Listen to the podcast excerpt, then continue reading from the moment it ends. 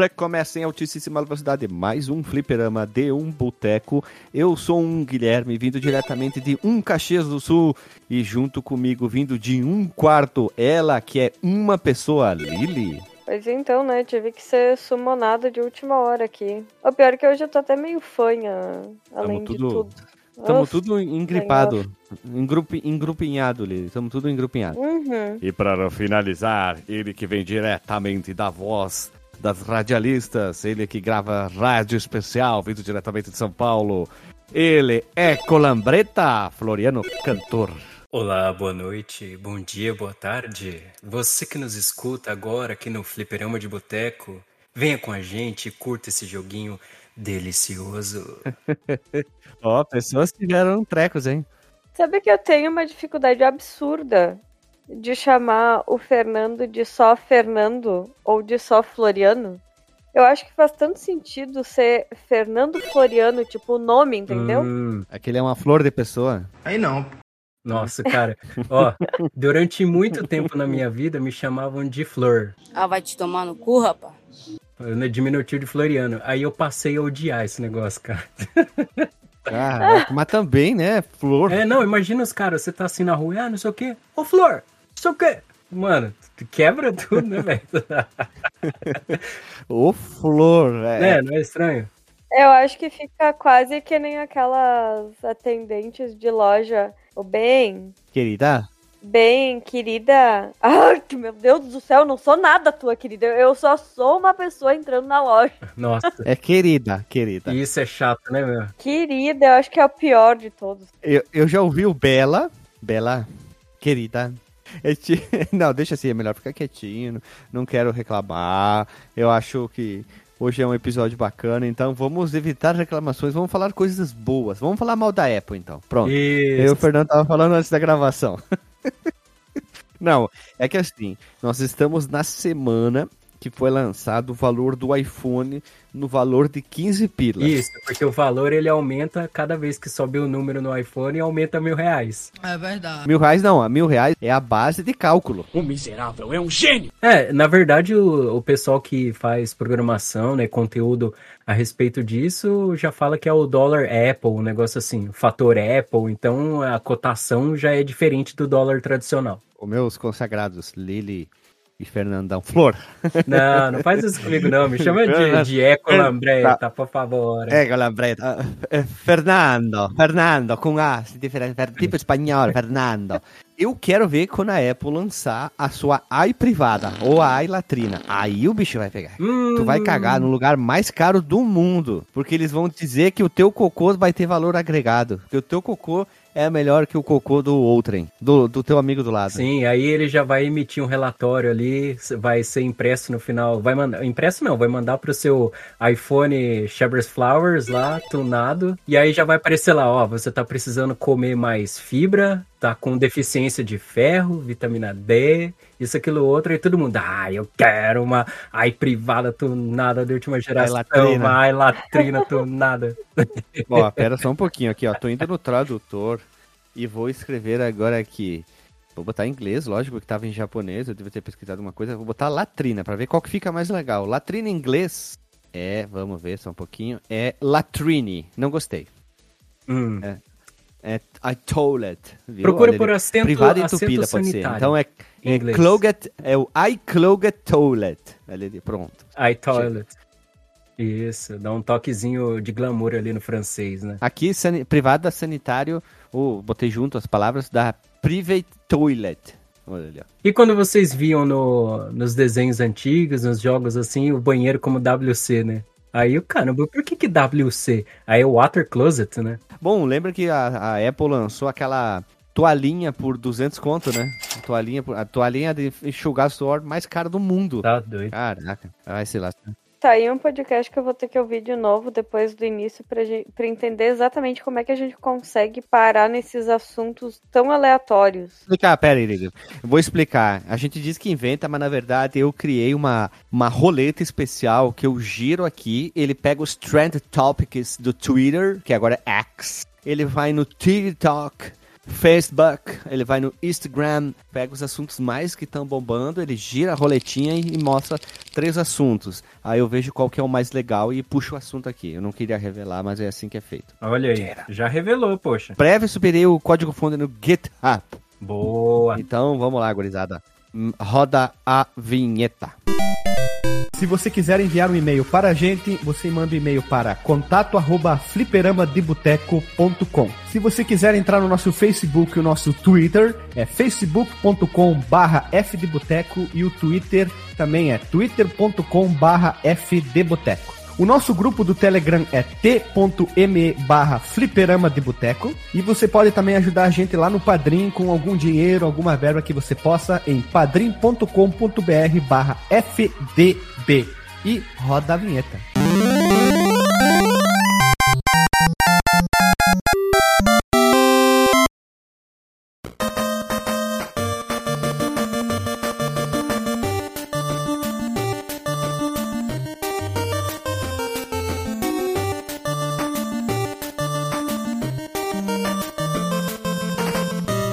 Voltamos, meu povo amado e povo querido. Estamos aqui reunidos nessa capacitância da Disney para gravar sobre Super Day Radio Joys.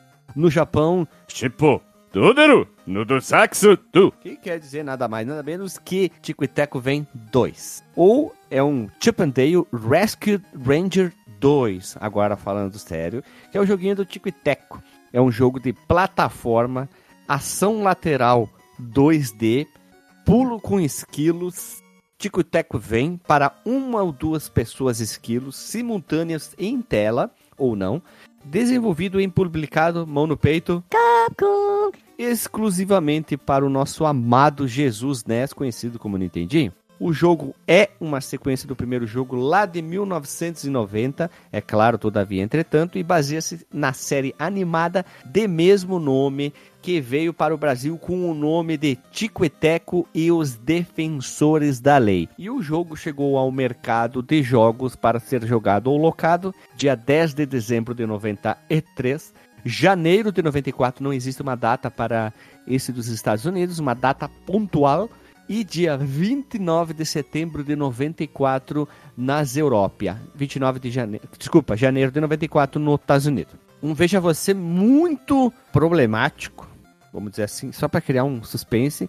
Ele é o último jogo, muitas listas dizem, por causa do jogo ser lançado na Europa no dia 29 de setembro de 94, o último jogo que a Capcom fez para o Nintendinho. Ou será que não? Eu procurei em várias listas e não achei em nenhuma que diz que tem um jogo posterior a esse. Então, o Chip and Dale 2 foi o último jogo que a Capcom desenvolveu para o Nintendinho. Nessa época, o Nintendinho já tinha, entre aspas, sido abandonado por quase todas as desenvolvedoras. Lembrando disso, né? Já tinha o Super Nintendo no mercado, o Nintendo, Super Nintendo já estava muito bem estabelecido, já tínhamos Sega Saturn, outras coisas em, no horizonte, Play 1 e afins, né? Então, ainda tinha jogo saindo pro Nintendinho.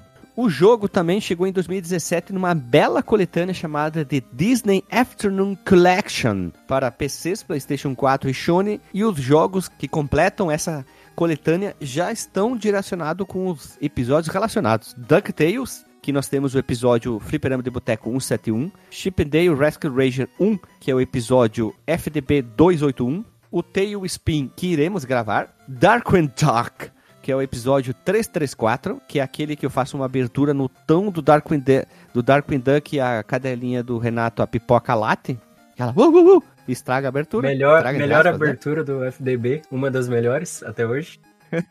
Eu, eu sou não sei o que lá.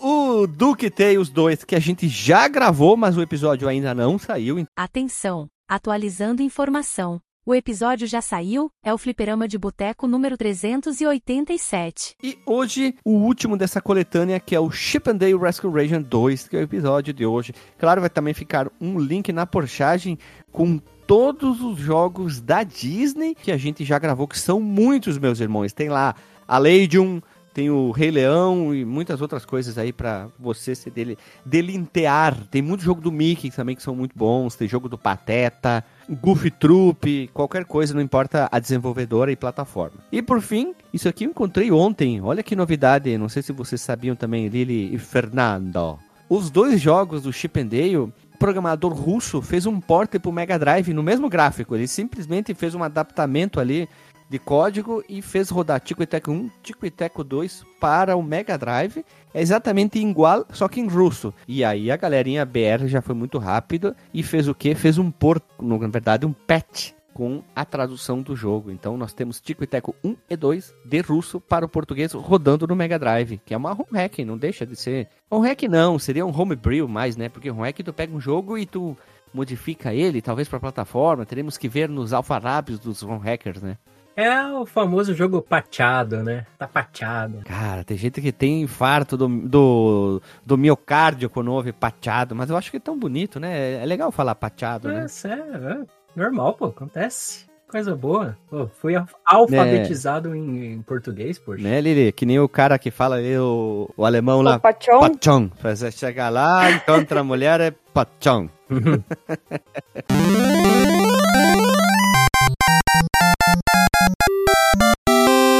Então vamos à pergunta: Como nós conhecermos o jogo? Eu conheci na época do Nintendinho. Acho que eu falei no outro episódio do Tico e Teco 1 e Tico e Teco 2 também. Então foi muito importante a gente gravar o 2 porque acho- acho que vocês já repararam que os seus ouvintes, pessoas humanas, que estão ouvindo esse episódio com áudio, o Disney Afternoon Collection, a gente vai gravar ele completo, inclusive se tiver vontade da gente, pessoas que estamos gravando, o DuckTales Remake também, que é um jogo muito bacana. Vamos ver se a gente tem vontade. Lili, como conhecer o jogo? Raspberry Pi, pulando? não deixa de ser verdade. Ah, mas cria uma historinha, Na cria uma verdade- historinha, cria uma historinha, mente, mente, mente. Ah, então. Não, não, não, não vamos nem mentir assim, ó. A gente tava jogando um, gostei demais. Ah, vamos botar o dois e. Sim, a gente fechou um atrás do outro, né? A gente fechou na época que a gente jogou um pra gravação do primeiro episódio, né?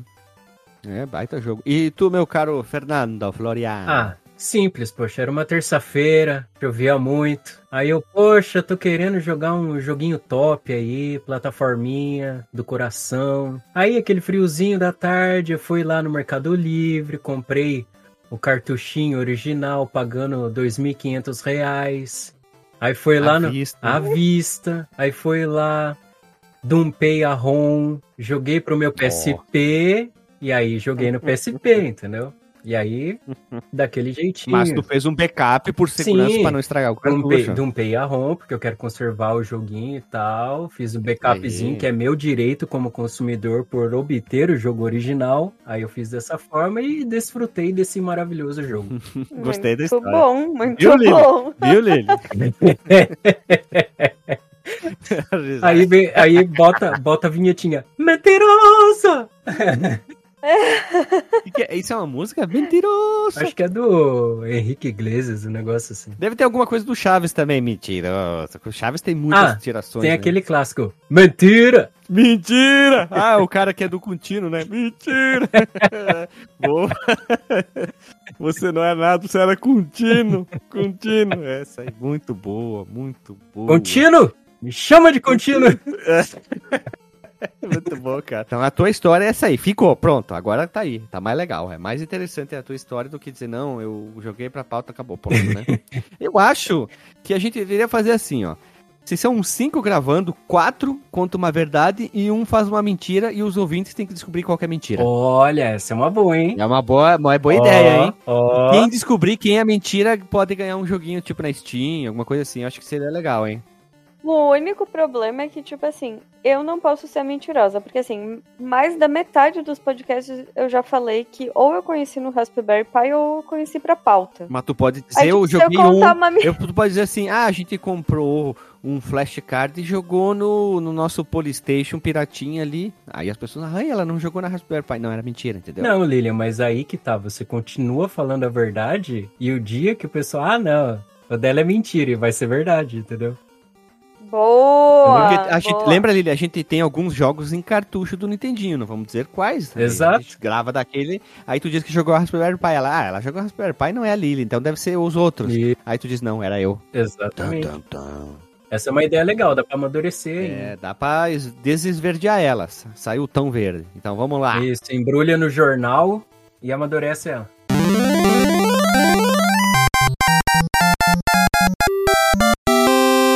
Lili, tu que achou as informações de desenvolvimento que são 15 páginas de desenvolvimento, o que que tu achou? Na verdade, acho que não foi eu que achei, acho que foi o DJ, né? Mas a gente ainda tá esperando ele ser sumonado aqui no podcast ainda hoje. Faltam 10 minutos, tenho fé. Aí eu vou fazer o Ninpoku Tiose no Jutsu e ele vai ser invocado aí. Então, não tem informação exata sobre o desenvolvimento. Quer dizer, não tem informações de fato sobre o desenvolvimento do jogo, mas o jogo foi produzido por Tokuro Fujiwara.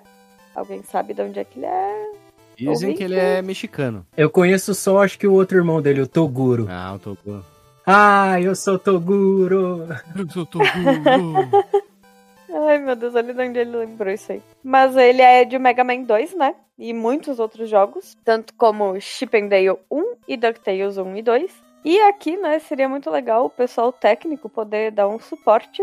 O Guito quer dar uma ajuda aí, porque eu entendo tudo de chip, quase nada. Quer dizer, de chip o único que eu entendo é o Chip and Dale. Vamos lá, Gisê. ah, de... Você- o que, que é um mapper? Um mapper? Mapper. Mapper é uma loja que não existe mais. Ah, eu lembro. Eu não sei, cara. Eu não sei o que, que é um Mapper MS, MM, MMC1. Se eu não me engano, são aqueles chips que o, a Nintendo usava. Se eu não me engano, era isso. Eram alguns chips de compactação que tinham dentro dos coisas. Ó, controlador multimemória e o controlador de gerenciamento de memória são diferentes tipos de chips especiais projetados por vários desenvolvedores. É isso aí, ó. Tá certo. É gerenciador de memória. Ó, muito comum e nada de especial. Foi usado em vários jogos. A ROM de 256 KB ou 2 megabits, mas pasme, o Tico Teco 1 já usava exatamente o mesmo hardware. Sim, o mesmo chip. Três anos antes. Na teoria. Ou será que não? Provavelmente sim, provavelmente É, eu sim. tava vendo aqui, o- tem vários tipos de mapeadores. Cada empresa tinha tipo como se fosse um código. Então o Mapper 000 é da Nintendo, a Rare usava o 007. 007, my name is Bond, James Bond. Ah, por isso que eles fizeram 007, James Bond. Uh, cudinho, filha da puta, olha ali, ó. Tá louco, hein? Vários tipos de chips e cada empresa usava a sua nomenclatura própria para identificar o tipo de chip, ó. Bandai 096 e assim vai. Isso era um chip especial que a, um Nintendinho tinha. Era tipo um, um Adão dentro do, do nosso Nintendinho. Ficou bonito, talvez, o que eu falei? Sim, sim, senhor.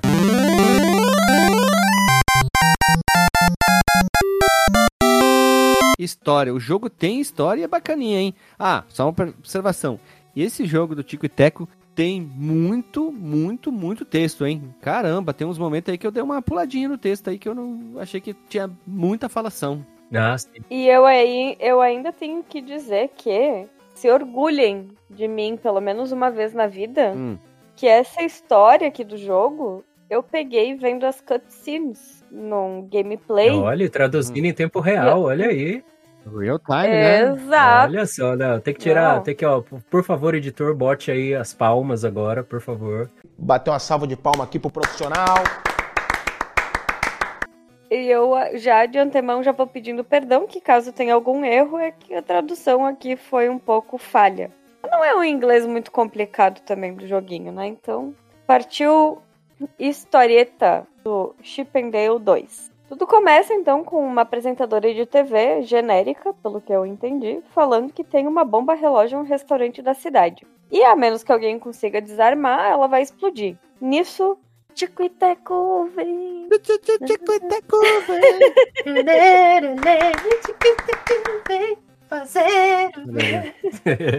Fazer o bem, isso, né? Ah, é. A gente tava tentando lembrar o que, como é que continuava a música. Eu, ó, me desculpem, mas eu não peguei no tom certo. Eu errei o tom, mas prossiga. Não, peraí, deixa eu afinar aqui, né? Oh, oh. Não, é que a minha afinação tava ótima. Peraí, então eu vou dar o tom. Tundum, tundum, tundum, tundum.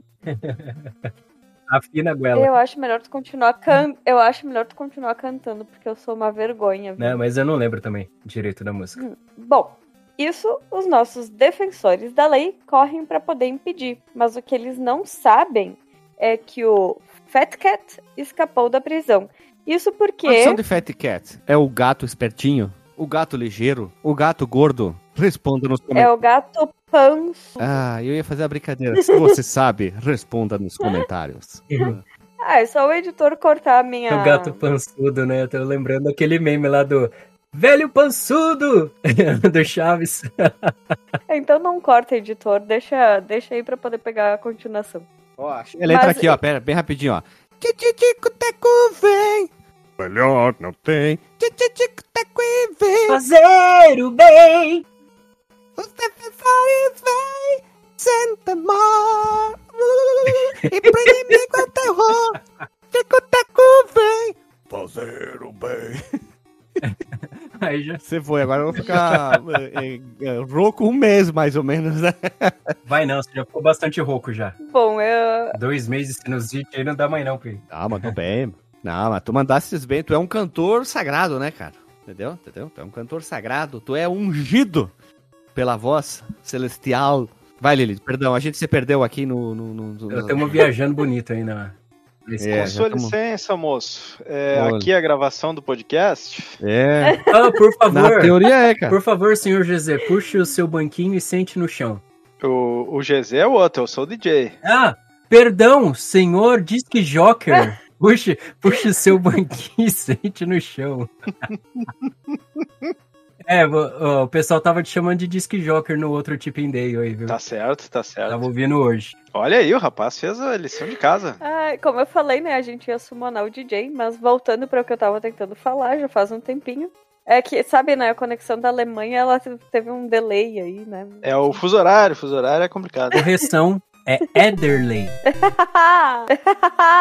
Um abraço pro Éder. Um Abraço, pro Éder, Edão. Pode gravar que tá trabalhando. Edão. Pequeno Éder. Não, e até agora eu já vou fazer o adendo, né? Que no outro podcast eu me retratei, mas dessa vez eu convidei o Éder pra gravar o Chip and Dale, porque eu também não ia gravar, no caso.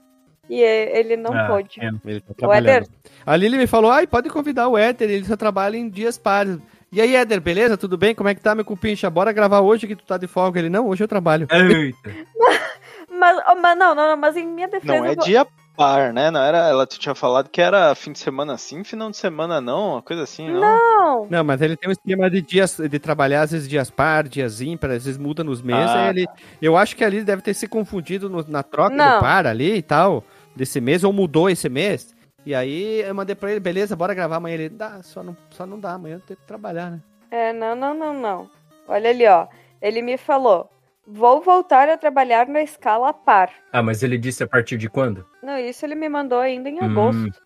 Mas É. enfim, voltando lá pra história dos defensores da lei, eles, eles não sabem que o Fat Cat escapou da prisão, porque assim que foi dada a primeira manchete lá do jornal, do telejornal, eles já foram correndo pra tentar desarmar a bomba. E essa mensagem dá depois que eles já saíram. Lili, Lili, não fala Fat Cat, que senão o Alexandre vai vir puxar o teu pé de noite. É o gatão no, na versão. Não, gato pançudo. Gato pançudo. É, Gato o- Gato pançudo! pançudo. Gato gordo tinha que ser, mano. Gato gordo.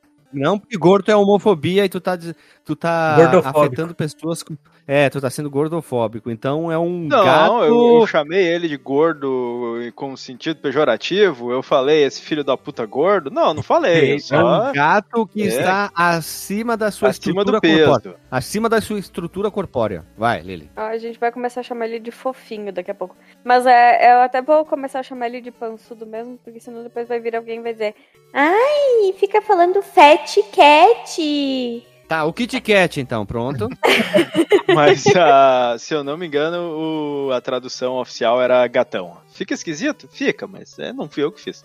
É que gatão também quer dizer quando é uma coisa muito grande. Tipo, ó, um cara é um gatão ali, quando eles querem falar. Uma gatona é uma pessoa alta, bela. É, gatão podia ser bem bonito também, né? Mas tudo bem. É pra ver como a portuguesa é uma coisa meio bizonha mesmo.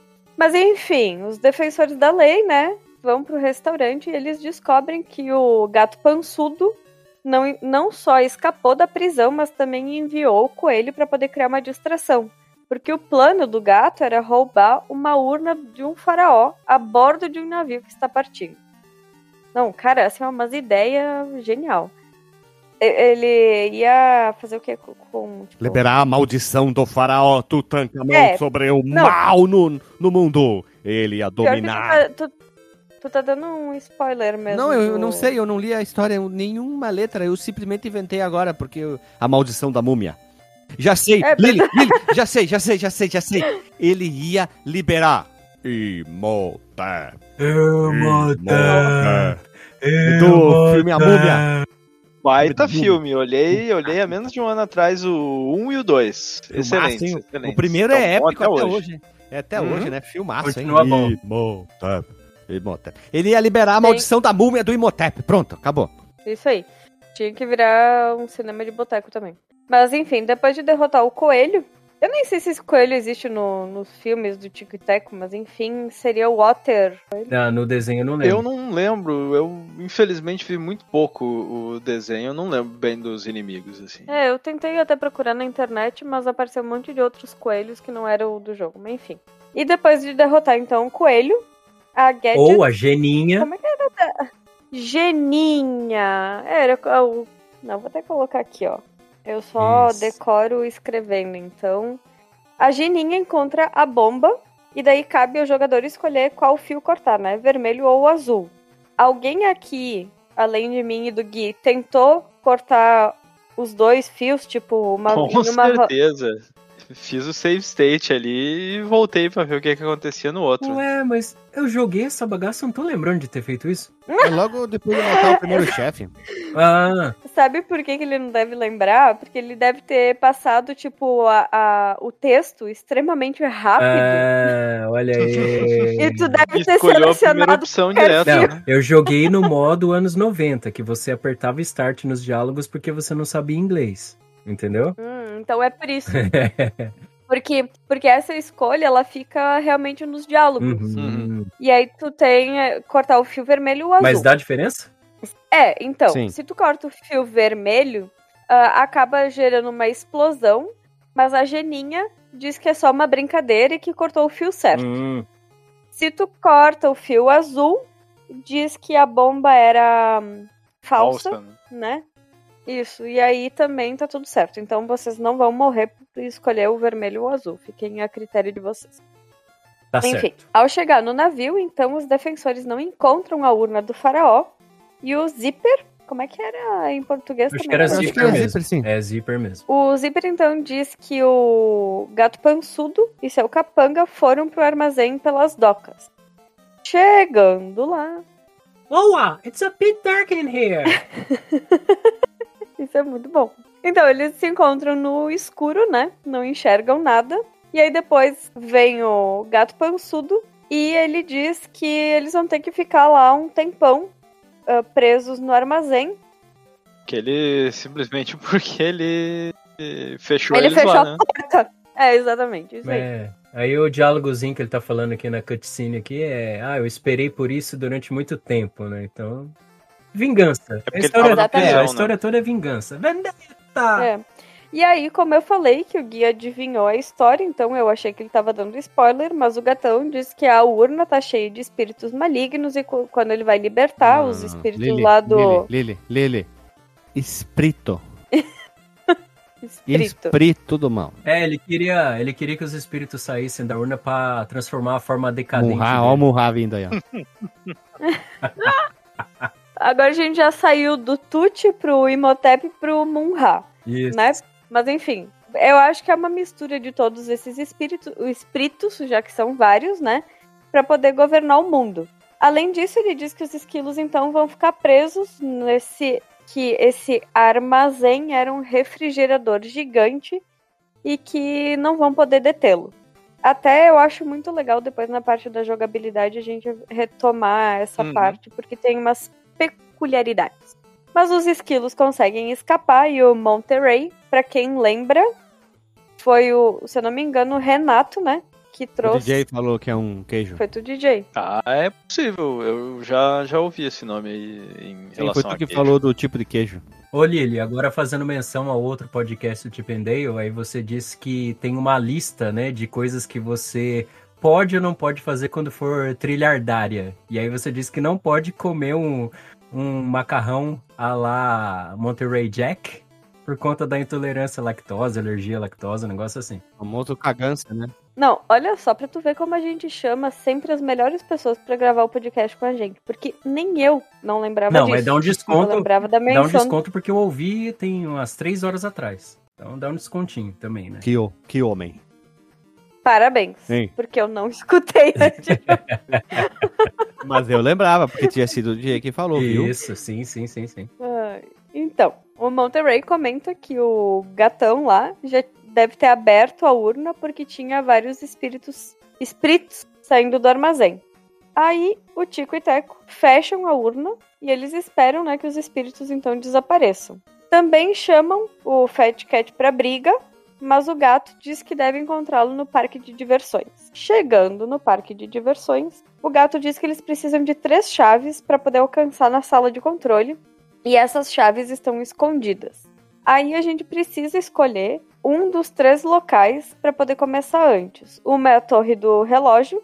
Só uma observação. A outra- A Konami deve ter olhado pro lado. Hum, Tico e Teco e Castlevania. Vão fazer gato? Como podemos. Não, não, bem rapidinho. A Clock Tower virou total. Qualquer jogo que tu veja, Clock Tower é Castlevania. Porque é a mesma Uhum. coisa. Tu não para de subir um minuto sequer e tem todos os elementos de Castlevania lá. Tu consegue ver em qualquer jogo. Botou Clock Tower, Castlevania, abraço, já era. Aqui é o é, Dale Belmont e o Chip and Belmont. Hã? Hã? Hã? Faltou só uma chicotada ali. A E o pior é que é- e tem, tem relação ali, né? Porque um deles é inspirado em Indiana Jones, hein? O chip tem tudo a ver. Puta que pariu, o mundo acabou agora. Olha aí, Aquele esquilinho, rapaz. aquele esquilinho que se vira. Tchan, tchan, tchan. O- uma observação aqui sobre o cutscene onde tu escolhe pra, pra qual das três, dos três locais tu vai. Eu não tinha reparado, mas no fundo eu acho que ia estar a representação dos três lugares ali, porque no meio tá a torre. Será? Do outro lado tem um prédio cheio de antena, que deve ser o mundo do, do futuro ali. A música E do do, outro Halloween, lado- né? Future World. Future World. E do outro lado tem um negócio que não dá pra relacionar muito bem, mas talvez seja com o Western World ali, que é o mundo dos. É, do Velho Oeste ali. Na verdade, não. Esse mundo ali, ele tem tudo a ver com. Olhando muito rápido, ele parece uma montanha russa. Mas ele lembra o Western porque parece mais uma mina, né? Exato, pra- exato. Parece uma mina, aquela Mas, Guilherme. Guilherme, Guilherme, a montanha russa, nesse nível aí, tem carrinho na fase de, Sim. de mina. E Então, que é, tem pode mina- ser parte da montanha russa. Isso, isso, mas também tem a ver com exploração, né? Do, do dos sim. ouros, né? Ouro, ouro. Ouro, dos ouro.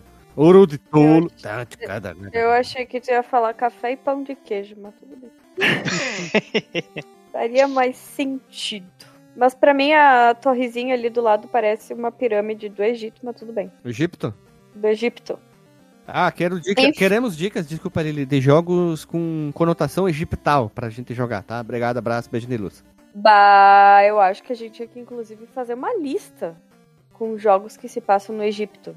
Temos muitos, temos muitos. Inclusive os- um dos Super Marios, é o Super Mario 3, não tinha umas fases lá que era. Não, não, 100% Ah, egiptal, 100% egiptal. Aí é complicado. Tipo Ó, o Assassin's... Sam, Não, o, o Assassin's Creed, aquele primeiro não é o Odyssey, é o o Origin, Orange. Esse aí é 100% egiptal. 100% Egipto.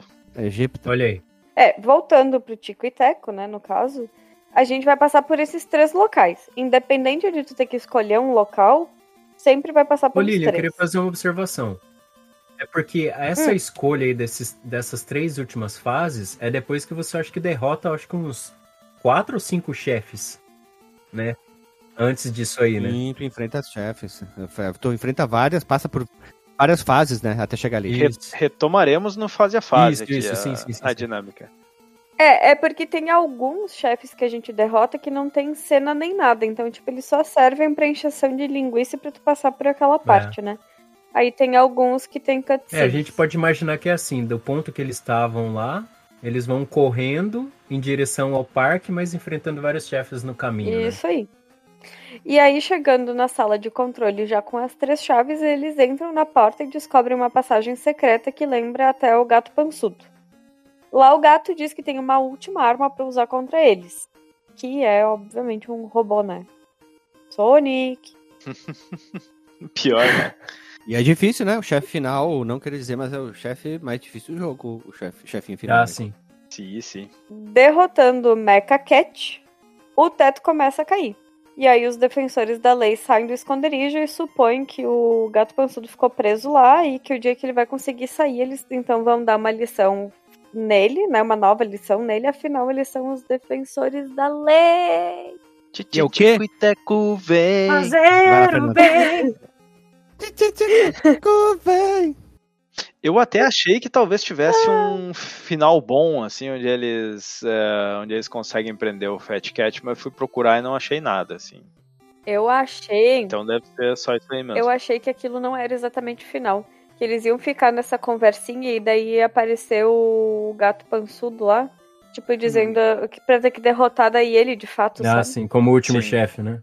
É, essa história toda que a gente contou foi passando pelas fases, né? Porque ela vem tudo de, de cutscenes, assim, né? Então é um desses jogos que, que realmente a história do jogo tá no jogo, né? Que nem aqueles jogos que tu. O jogo quase não tem a história, tu só vai ver a história se tu ler ela no manual, né? Esse aqui não. Tá, tá tudo lá nas cutscenes mesmo.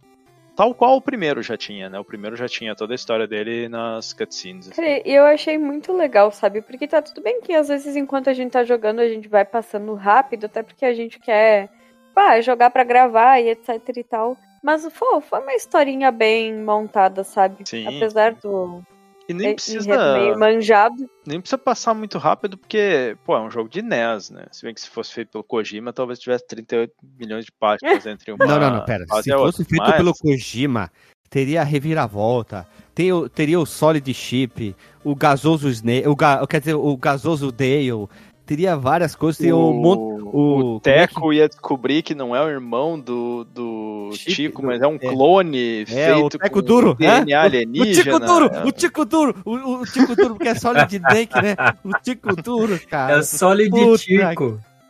O Solid Tico, Sólido Tico, Tico sólido. é Tico Sólido. E como é que é o Monterrey? Monterrey... Não, como é que tinha um, um chefe dos primeiros Solid, é, Metal Gear Solid, que ele voava, assim, que adivinhava... Era o? Psycho Mantis. Isso, o Psycho Monterrey. Olha ali, ó. Psycho Monterrey, velho. Vai ser uma loucura. Uma loucura. Droga, né, cara? Muita droga.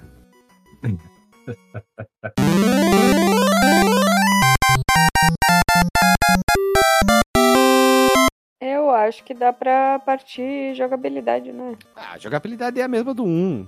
Faz assim, gurizada. Volta lá pro 1. assim. Jogabilité. Ou- não, ouve- ouve- Não, não, não. Ouve o episódio da jogabilidade e volta aqui, cara. Nossa, que pau no cu, né, Aí, aí o senhor me destrói que eu passei aqui escrevendo o textinho da jogabilidade. né? Mas eu Não. digo aqui, né? É um jogo de, de plataforma com jogabilidade bem parecida com, com o primeiro, né? a, Aproveita tudo, a né? mecânica.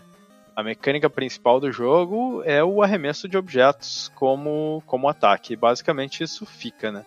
Só que tem algumas diferenças, que é a, mecânica de, de carregar os objetos pesados que tinha lá no primeiro, lá no jogo, logo na primeira fase tinha aquelas maçãs bem grandes assim, que, que eles carregavam assim, era até engraçado. Eu, eu fui jogar as primeiras fases do, do primeiro de novo para relembrar.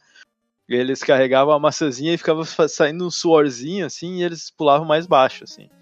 Mas elas não tinham, eu não lembro delas terem efeito de dar mais dano e coisa, mas isso aí foi removido, eles não trouxeram pra cá. Também a mecânica de invencibilidade, em que o Zipper ficava ali como um parceirinho que ia atacando os inimigos e tu ficava invencível, isso aí também não tem mais. E uma coisa que mudou pra melhor foi que no Tico e Teco 2 tu consegue arremessar as caixas na diagonal também. Isso aí ajuda bastante. É, em- bem legal com o teu chefe, em né? alguns momentos, assim. Eles introduziram também aquela mecânica do super arremesso, que eu acho que é a primeira vez que eu joguei eu nem notei que existia. Eu só fui ver agora quando eu li o manual. Se tu ficar carregando o objeto ali, né, a caixinha, e tu começar a andar pro lado, uma hora ela começa a piscar, e aí quando Isso. tu arremessar, ela faz um barulho diferente, ela vai dando um onduladinho. Só que não serve pra porra nenhuma, porque todos os inimigos morrem praticamente com uma, uma caixa só.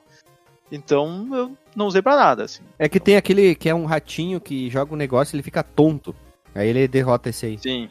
Ah, mas também não fede nem cheira. Se não tivesse isso aí, eu não teria notado, assim, né? Não... Um dos inimigos que eu mais odiei foi a topeira. É, eu, eu acho que seria mais interessante se essa mecânica.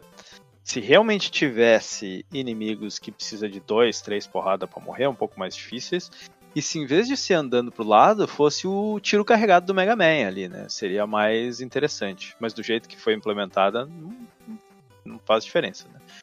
O Tico e Teco 2 não tem mapinha. Não tem mapinha, eu desaprovo essa mudança, claramente. O primeiro tinha, o primeiro tinha ali, depois que tu passar da É que ele primeira tinha uma fase, navegação, né? Ele tinha uma tinha navegação. uma navegação, tu ia indo, tá? Tipo, pra quem não sabe, não jogou um e tá caindo de, de gaiato. Caiu de gaiato no É aquele navio, charme, sabe? Né? de gaiato. O primeiro era muito parecido com o. Super Mario Bros 3, assim, na teoria, tá? Aqui o já não tem mapinha, isso. né? Isso, aqui já não tem isso. né? Ma- Mas, é, GZ, eu não preciso de um mapinha sofisticado, não precisa ter navegação do mapinha. Pode ser o mapinha do Sonic 1 do Master, que só mostra onde tu tá lá, já já é uma, um mapinha, já tá bom pra mim. É o Xiaomi, Xiaomi tem que ter, né? Itens do jogo, a estrela dá uma vida.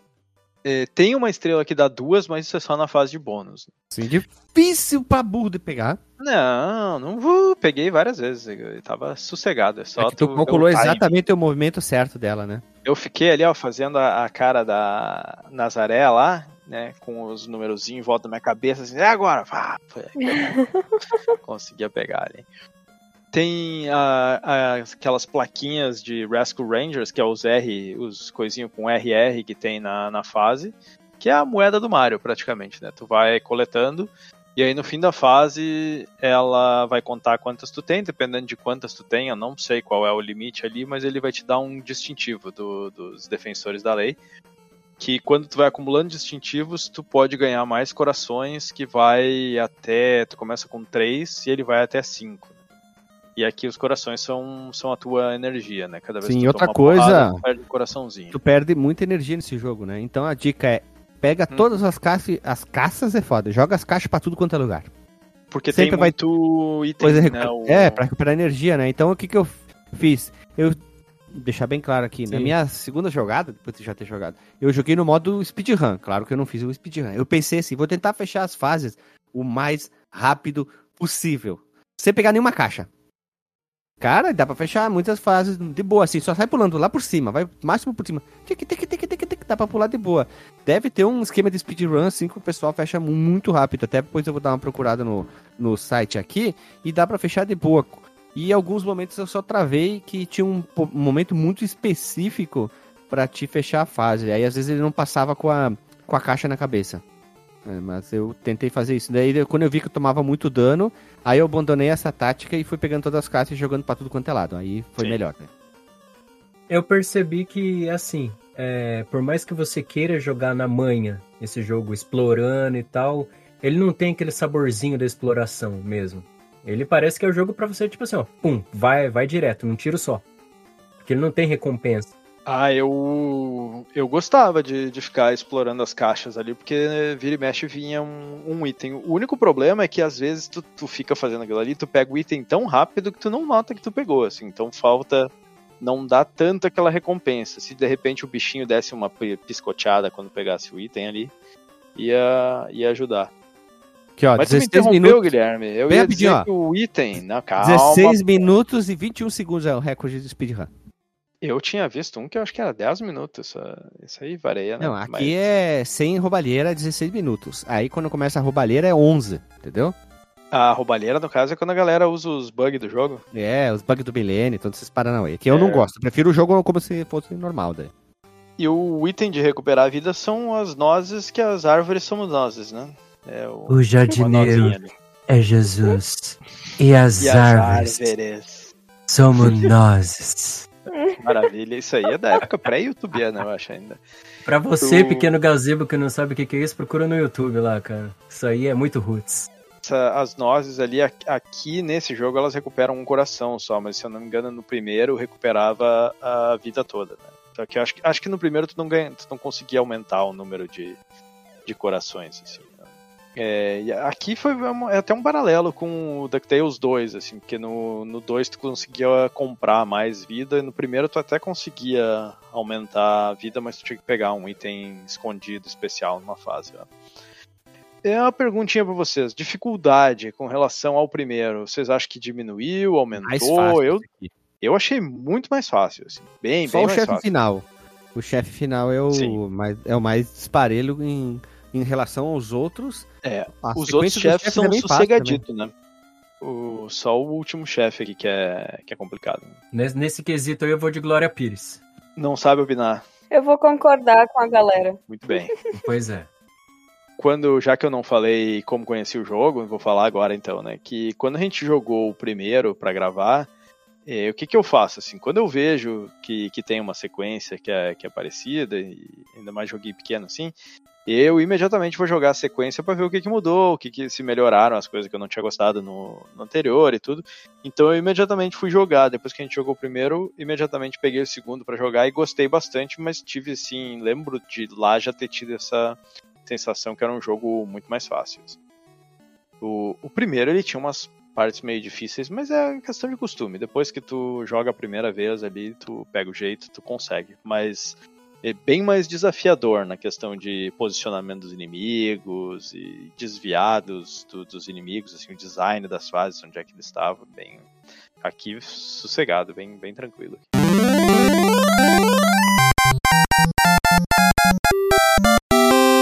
Vamos, vamos falar dos gráficos, então. É, eu achei excelente, excelente. É muito bom a arte do cenário, principalmente. A maioria dos cenários não tinha nada de, de cor chapada no fundo, era tudo super detalhado e tal. Muito detalhado. Muito, Muito, detalhado. Não é um é, Vice Project Doom, assim, né? De loucurada, de Ah, porque é animação. um jogo da Disney, ele é mais tudo, leve, né? Sim, sim. O, o único cenário que tinha bastante animação de fundo, bastante mesmo, era do da Torre do Relógio. Os outros tinham um pouco, tinha aquela coisa de água correndo com troca de palheta, coisinha piscando, mas, mas animação mesmo, mesmo, mais era no, na Torre do Relógio, que tinha todas as engrenagens, tudo se mexendo. Praticamente não tinha uma tela que não tinha coisa se mexendo no fundo, assim. Eu só acho que faltou um pouco de efeito de, de paralaxe. Eu só vi efeito de paralaxe na abertura, quando aparece a cena dos caras indo resgatar o, o gatão lá. Mas depois não, não foi usado. Assim. Em alguns momentos, de repente, poderiam ter feito uns efeitinhos assim para dar aquela profundidade. É, eu ia dizer que, pra mim, essa parte do gráfico é talvez o que mais mudou em relação ao primeiro, assim. Dá pra ver muito mais detalhes. E eu não né? sei se vocês falaram ali a parte do, do desenvolvimento que eu tinha colocado, né? É, me espantou bastante que é o mesmo hardware no cartucho. É o mesmo controlador de, de memória, não é um controlador mais sofisticado, é o MMC1, que é, não, não é, é um dos primeiros que a Nintendo fez. Basicamente é só para caber mais coisa no cartucho e uma outra funcionalidade. E os dois têm 256K ou 2 megabits. Então, quando eu vi que era exatamente o mesmo tamanho do, do cartucho que o primeiro, eu fiquei muito espantado, porque a quantidade de detalhe e o pixel art desse jogo é assim um, um nível de grandeza a mais que o, que o primeiro. Assim, o gráfico aqui é, é muito melhor. assim. O primeiro não era ruim, mas esse aqui é bem melhor. Esse aí é digno do Jesus NES, né, cara? Sim, sim. Tem jogos mais bonitos do que ele no NES, mas ainda assim ele é um dos mais bonitos. Talvez vamos botar ali top 10. Talvez, talvez. A gente pode fazer uma listinha. É que tem aqueles jogos, né? O Vice Project Doom, o Shatterhand, que são muito bonitos, assim. Mas ele é muito bonito. O último chefe, ele, ele distou ainda do resto. assim. É Muito um pixel grande, art cara. Grande. Grande. Parece um jogo de Super Nintendo que tem um chefe de jogo de navinha que é imenso. E, e não só grande, mas cheio de detalhe, assim, as luz e sombra, a pixel art. Tu olha, parece a pixel art que a galera faz hoje, né, de, de, de pixel art, assim, em jogo indie e tal, que são maravilhosos. E, e é a melhor pixel art do jogo disparado. Tem outras que são muito boas, mas essa aqui é insana de, de boa. É. Não, Aí não tem muita animação, parte- né? Você destrói parte da armadura do robô, fica Sim, faltando pedaço. sim. Pô, bonito demais. Sim, ele, ele voa, tem fogo embaixo das botas, ele desce, aí ele dispara um foguinho, ele, ele dispara uma, uma, uma bolinha lá que tem pontas. Choque, Ele- né? É, que depois tem a mão em duas formas, tem fogo, pô, tem muita coisa pra um chefe final do Nintendinho. Lembra da limitação gráfica, pô. E esse chefe é imenso na tela. E uma coisa que, que eu gostei é o seguinte: muitos, não são todos, tem, tem vários chefes que são grandes, que usam aquele efeito que a gente já falou várias vezes, que é o de é, não tem cenário de fundo, fica tudo preto, e aí o próprio chefe é o cenário de fundo, né, pra, pra não ter flickering, pra, porque não tem número de sprites suficiente pra, Quem inventou pra isso? construir. Tu sabe quem inventou? Cara, não sei quem inventou, porque isso aí são muitos jogos que fazem. assim, É difícil de saber quem é que inventou, mas é, é bastante usado. Só que aqui, uma coisa que me chamou a atenção é que quando eles fazem, duas vezes, que é o, o chefe da quinta fase, que é o, o bicho que parece uma múmia, e o último chefe, em vez de tu chegar e tá tudo preto já e apareceu o chefe, eles mostram o cenário, e aí o cenário ele apaga e o chefe vem. No da quinta fase ele fica alternando, né? O chefe, toda vez que o chefe ele, ele faz aquele fade out e o cenário vem. Então é meio que pra dizer, olha só, tem aqui, ó, tem o chefe grande e o cenário. E no último chefe, tu começa com o cenário, apagam as luzes, então tem essa narrativa pra explicar por que que vai escurecer. Aí escurece e aparece o chefão grandão. Então ele meio que, apesar de não conseguir mostrar ao mesmo tempo um chefe gigante e o cenário, eles fazem esse truque pra te contextualizar. O cenário ele tá ali, ele existe. Ele- a, gente, né, a gente só tá fazendo esse negócio de esse jogo de, de luz e sombra aqui pra, pra poder mostrar o chefe. Isso eu Sim, achei esse- bacana. A mecânica desse chefe eu achei muito sensacional. Qual que ele dela? aparece- Do último chefe? Do mago, a do mago, do mago. Hum, O Mago. sim. Ele aparece, aí ele dispara um negócio, ele joga um negócio em ti, ele vai dando uns rasantes. Eu achei muito legal a mecânica de ser chefe, fora o tamanho dele, né?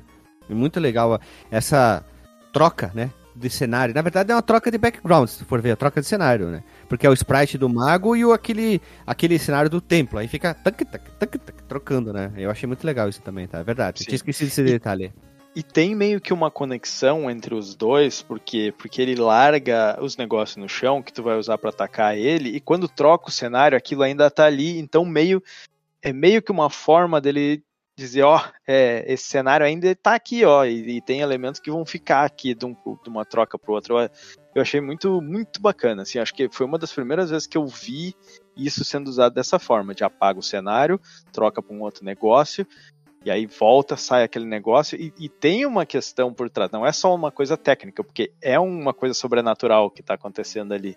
Então tem isso também, isso eu achei que deu uma imersão muito bacana nessa troca ali. Esse É, chefe que vocês estão falando aí é o da fase 5? É o da fase 5, isso, do armazém Ah, é? mal assombrado. É uma múmia, né?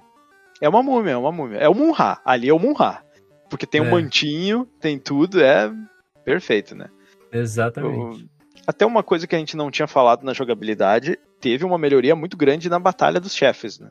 Isso era uma coisa que no primeiro, todos os chefes eram praticamente iguais, né? Tinha uma bolinha no cenário, bolinha vermelha, tu chegava lá, eles normalmente estavam flutuando lá em cima e te atacavam com algum tipo de projétil, às vezes davam um rasante, e era pegar aquela bolinha, jogar pra Sim, cima, acertar o, O chefe. segundo Vai. chefe, o segundo chefe, que é aquele, deixa eu estar vendo aqui, é tipo A coruja.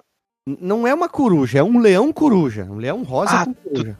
Tá, não, eu tava falando do, do primeiro. Não, aquele lá é o princípio do primeiro jogo de chefe. Só Uhum. que eu queria chamar a atenção daquele que, se tu olhar meio desatento, parece um cachorro, parece o. o coisa, como é que é? O, aquele urso da, da desenho Uma famoso. toninha do pica-pau, parece o urso do pica-pau, não, não? como é que é aquele o Zé Colmeia? Parece um Zé Colmeia cracudo, que ele tá, usa muito crack, tá magro. É o do navio, né? É, que vem subindo. Esse chefe eu achei legal a mecânica, porque o cenário sobe, tu tem que Uhum. ficar desviando dele, tu tem que subir várias plataformas, uma hora tu tem que ir pra baixo, né? Tu tem que ir pra plataforma de baixo pra escapar o tiro dele se tu errar, e esperando aparecer as caixas pra jogar a caixa Sim. nele. Pô, a mecânica é muito legal desse chefe. Deixa, deixa eu te dizer uma coisa, Guilherme. Tem um Hum. truque. Se tu ficar sempre nas plataformas, as três plataformas de baixo, embaixo dele, Uhum. ele nunca te acerta. Sim, eu sei, eu sei. Só Mas, vai eu- pulando pra cima e quando tu chegar eu- na caixa, tu é, atira. mas isso aqui é o legal, né? Tu, tem que, tu pode ficar embaixo, tu pode ficar em cima, tu pode ir pra esquerda, pode ir pra direita, ele vai subindo, dispara o fogo. Ele é bem fácil. É que nem o primeiro chefe. O primeiro chefe eu achei bem legal, assim. O que, que aconteceu? Os primeiros danos que eu dei nele não fui eu que dei. A caixa caía exatamente em cima da cabeça Caía na cabeça dele, né? É, eu ficava fugindo dele, esperando pegar a caixa, só que não dava tempo, porque a caixa caía na cabeça do cara. Achei muito legal isso. Todos os chefes são bem inventivos, eles sa- saem daquela proposta que é o segundo, que é aquele urso rosa, que ele dá o rasante e vem alguma coisa pra tirar nele, pra cada um ter o seu formato, a sua forma, o seu layout de fase, totalmente um diferente do outro e é muito legal. Esse aqui, ele é menos famoso que o primeiro, o primeiro tem muito mais fama que, que aquele lá. Aquele lá tem ROM traduzida, tem um monte de coisa, mas esse aqui eu acho que até ele é melhor que o primeiro, hein? Com a invenção dos chefes, quer dizer, a inventividade dos chefes. né? Pois eu, eu tava me perguntando, assim, eu, eu particularmente gosto mais do segundo. Mas eu acho que vai ter gente que gosta mais do primeiro mesmo, não só pela questão da nostalgia, né? Que eu acho que ele é mais conhecido e mais gente jogou na época, mas pela questão de talvez ele ser um pouquinho mais desafiador. Esse aqui talvez vai ter muita gente que vai, vai achar ele muito fácil. E realmente ele é, ele é bem fácil, né? É, mas é um, é um jogo muito bom. Definitivamente as batalhas contra os chefes são melhores nesse jogo aqui. Mas em geral são fáceis também, né? tirando o último chefe. Eu gosto muito, de descobri hoje assim, né, que eu gosto muito dessas mecânicas de batalha contra o chefe, onde o chefe vai tentar te acertar com alguma coisa e aí tu vai usar aquilo para acertar de volta o chefe, que é uma coisa que tem em quase todos os, os chefes aqui, né? É Eu aquela que música. Pare coelho- agora. Não, não, não, não, porque tu tem que parar, esperar. Ele Sim. vai jogar alguma coisa em ti, tu pega, joga de volta e espera. Sim. É um jogo mais estratégico, né? É, e tirando, tirando o coelho, que é o primeiro chefe, e o urso que cracudo, que tu falou que, que cospe fogo, todos os outros é essa mecânica de tu esperar o, o cara atirar alguma coisa em ti, tu desvia, aí tu pega aquilo e joga de volta. assim. Eu tive E- problema pra descobrir a mecânica do chefe do gato. O gato mágico que joga as cartinhas. Depois É, eu tu tem que esperar, tu tem que fazer ele jogar a carta no chão, né? Senão Não, ela, ela fica sai bem fora. perto dele. Fica bem perto dele sempre. Ele vai jogar a primeira carta em cima de ti praticamente. Aí ela cai no chão e tu pega e... É, eu demorei pra entender isso aí. É, eu demorei pra entender a do bicho voador lá. Que aí eu queria desviar, porque você dá distância. Você tem uma área maior pra pensar o que fazer. Aí ele jogava o bloco em você e ele varava a tela. Eu, caramba, como é que acerta esse bicho aqui? Eu fiquei uns 5 minutos esperando, até que caiu um na minha frente. Deu, ah, olha aí. Eu tenho que estar mais próximo dele pra poder acertar. O mais desafiador pra mim, tirando o último chefe, foi o do da área futurista da fase 6, porque é a- o lagartinho numa patrola ali, só que n- não é uma Isso. patrola, é aquelas coisas com uma bola de destruição assim, espinhuda. Ele vai largar aquilo no chão e aí vai cair dois bloquinhos, um deles tu pode pegar. Só que ele fica indo pra frente pra trás, tu tem que pular, porque ele e acertar no bicho que tá lá na patrola. Só que ele tá atrás do braço da patrola, que não é uma patrola, e na frente dele tem a bola de destruição. Se tu atirar na bola, a bola vai bloquear o projétil. Então, tu tem que ficar numa posição certinha, onde tu tem que esperar ele dar aquela corrida pra frente. Quando ele dá aquela corrida que tu tá embaixo da bola, tu pula e aí tu consegue acertar ele sem ser acertado. E é. Levei um tempo pra pegar o timing, ver qual era a posição certinha, tudo assim. Um É, chefe isso é bem, difícil bem interessante essa batalha. aí. Sim. Eu acho que os, os que tinha um, um padrão assim que era um pouco mais difícil de pegar era esse. E o avestruz em cima da, da engrenagem lá, porque eu, não sabia se ele ia vir por baixo ou por cima quando ele tá vindo. Então no final acabei sempre fazendo a estratégia de pular por cima dele como se ele fosse pular naquela plataforma, né? Porque tem duas plataformas nos cantos. Então de vez em quando se eu ficava embaixo ele me, me batia, acabei ficando sempre em cima. Mas é muito bacana. Né? Animações do jogo achei bacana, especialmente na, na fase lá do que tem o, o armazém assombrado, tem uma vela que ela fica girando e, e a- às vezes ela bate, ela faz umas expressões assim. E muito bacana, tudo bem animado, assim. Muitos dos outros Lembra- inimigos eram bem animados também. Lembra a Bela e a Fera, né? A velhinha, né? Lembra, puta, na hora lembrou mesmo a Bela e a Eu Fera. associei na hora. E muitos inimigos, assim, tu- cada fase praticamente tinha inimigos diferentes, assim, não, não tinha muita repetição entre as fases. né? E alguns bem grandes, assim, eu- os caras devem ter sido fizeram muita mágica, assim, pra botar todos esses detalhes de cenário, todas essas animações e tudo no mesmo cartucho que usaram pro primeiro. Eles devem ter usado aqui algoritmo de compressão, assim, feito alguma magia tecnológica aí para conseguir fazer isso. Porque se, se for ver, assim, outros jogos que nem o, o, o Kirby, que é um dos mais bonitos do NES, eu acho que ele tem 6 megas, se eu não me engano. Que é três vezes mais que esse aqui, né? Então, os caras realmente fizeram é, caber muita coisa num, num cartucho que já tinha sido usado num jogo 4, 3 anos atrás, assim, né? Polêmico, hein? Polêmico. Olha, a gente já acabou fazendo até o fase a fase. Se vocês É. repararem. A gente meio que foi A falando. gente pode passar de novo só pra falar, ca- porque a gente só falou dos chefes, né? A gente acabou não falando da- das fases, mas podemos As fases são até curtas, se tu for reparar, né? Tem algumas fases muito curtas, assim, em questão de um, dois minutos, nem isso, menos até tu consegue terminar elas. Como eu fiz aquele É. processo de correr, ah, dois palitos acabou a fase. Quando eu nem notei que acabou, na verdade.